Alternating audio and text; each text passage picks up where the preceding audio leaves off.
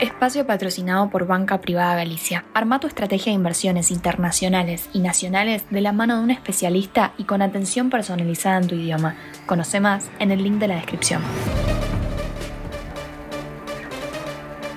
Muy buenos días, estrategas. Soy Francisco Aldaya, editor de BloombergLinea.com en Argentina, y hoy te voy a contar las tres noticias más importantes para que arranques tu día. Además, como todos los martes, Belén Escobar nos trae el dato económico de la semana. Como siempre, no te olvides de darle clic al botón para seguir a este podcast, de compartir este capítulo y de activar las notificaciones. Antes de seguir con el capítulo de hoy, te quería comentar que Línea Latina, el podcast de Bloomberg Línea que explora las historias de los latinos en el mundo, estrena un nuevo episodio. Los periodistas Jimena Tolama y Alejandro Ángeles hablaron con Bismarck Lepe, una de las pocas personas que pueden decir que estuvo en las entrañas de Google desde que tenía nueve empleados, primero como cliente y después como el empleado número 221. Hoy desde el Silicon Valley mexicano quiere ganar terreno en la inteligencia artificial con Wiseline, su empresa de software. Te invito a escuchar este capítulo, suscribirte y activar las notificaciones para saber cuándo sale cada episodio de esta primera temporada de Línea Latina.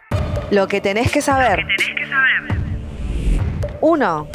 Vaca muerta, offshore, el litio, el cobre. El caso bullish para la Argentina luce claro, pero los desafíos están en la capacidad de pago del país, en lo que queda del año y en el 2024. Hoy el gobierno sigue negociando con el fondo para evitar un incumplimiento del pago de 2.700 millones de dólares este viernes y nadie sabe con demasiada certeza cuál va a ser el resultado de ese proceso. Supongamos, como hizo la consultora 1816, que todo sigue igual. El fondo accede a desembolsar los DEX como viene haciendo a pesar de los alevosos incumplimientos de las metas del segundo trimestre y Argentina evita el mayor default de la historia en el fondo. ¿Pero qué implicaría eso? Bueno, rienda suelta para que Massa siga emitiendo para sostener el roleo de deuda en pesos, un dólar planchado y una brecha más o menos en los niveles actuales. Para 1816, las consecuencias de todo esto para un nuevo gobierno desde diciembre de este año serían reservas negativas en la zona de 9 mil millones de dólares, una inflación anual del 150% y una necesidad de ajustar precios relativos a la cuestión social. Un campo minado y que podría minar aún más el actual equipo económico.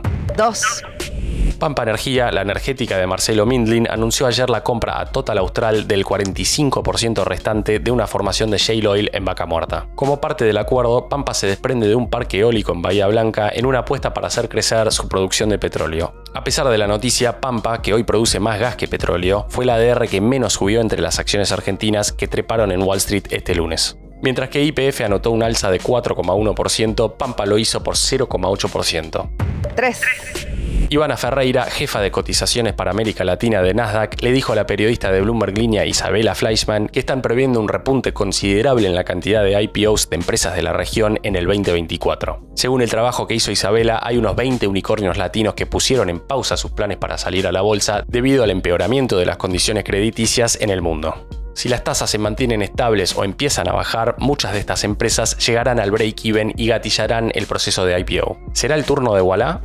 Antes de pasar al dato económico, veamos rápidamente cómo van a abrir los mercados este martes. El S&P Merval subió ayer 2,8%, fue una jornada mixta para las acciones argentinas en Wall Street, con subas de hasta 16% para Edenor y bajas de hasta 9,2% para Bitfarms. El dólar blue cerró en 493 pesos, el MEP en 479 y el contado con liqui cerca de los 493 pesos.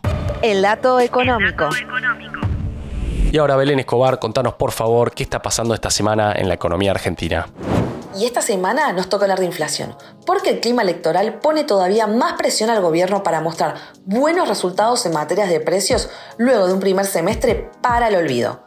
Recordemos que a pesar de que en mayo la inflación fue más baja de lo esperada, tocó el 7,8%, un nivel que se mantiene altísimo y que llevó a que en los primeros 5 meses del año la variación acumulada escalara a 42,2%. Los últimos reportes del sector privado hablan de una moderación que responde principalmente a una menor dinámica en alimentos irregulados con la expectativa de que el pico de abril haya quedado atrás. La pregunta que surge entonces es de cuánto fue la inflación en junio y qué se puede esperar para julio, es decir, en las semanas previas a las PASO.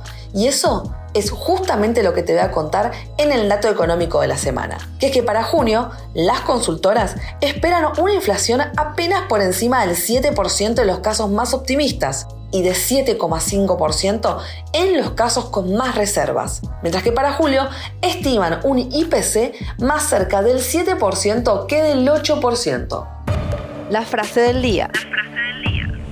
Antes de irnos, escuchemos lo que dijo ayer Cristina Kirchner en un acto con Sergio Massa. Como militante política sostenía que era necesario construir una lista de unidad que nos permitiera abordar los problemas que tiene la sociedad que son muy graves. Mientras tanto, la vicepresidenta le mandó también un dardo a Alberto Fernández al afirmar que se había embanderado con hacer paso.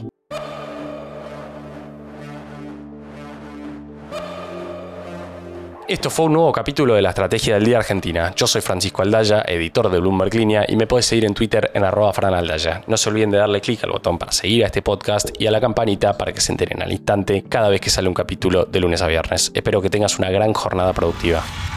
Esto fue La Estrategia del Día Argentina, escrito y narrado por Francisco Aldaya.